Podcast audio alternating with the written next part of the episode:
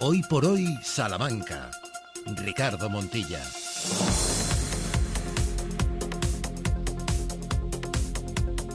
Pues qué mejor que beber de las mejores fuentes. Y por eso nos acercamos hasta la Confederación Hidrográfica del Duero para hablar con su director técnico, con Alejandro Barriuso, que ya nos está escuchando. Y de nuevo agradecemos amablemente su presencia en estos micrófonos. Alejandro, ¿qué tal? Muy buenas. Hola, buenos días. Ese estado de eh, los embalses en la provincia de Salamanca, sobremanera ese de Santa Teresa. Eh, ¿Podemos decir que eh, estamos en una esto de buena, mala, es verdad que es un poco frívolo, pero que se está en una situación correcta dentro de esta sequía que azota a España desde hace tiempo?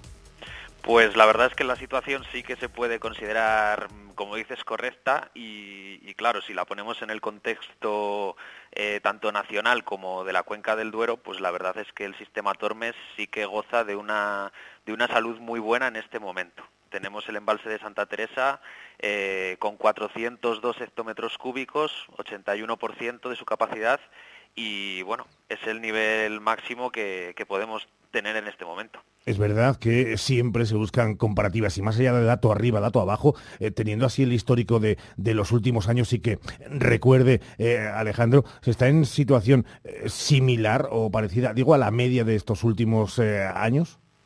Pues estamos en una situación similar a la del año pasado, incluso un poco mejor, y en comparación con, por ejemplo, la media de los últimos 10 años, pues sí que tenemos una situación bastante favorable. La media de, los últimos 10 años para estas fechas estaría en el entorno del 68% de las reservas. Y como digo, pues estamos en el 81, o sea que unos cuantos puntos por encima. Estamos a día 2 de febrero y en esta jornada, sin utilizar de nuevo eh, casi casi esa simpática anécdota de querer nombrar y darle pluriempleo al director técnico de la Confederación Hidrográfica del Duero, eh, las previsiones, Alejandro, eh, ¿cuáles son? ¿En, qué campo más o menos en qué estadio actuáis?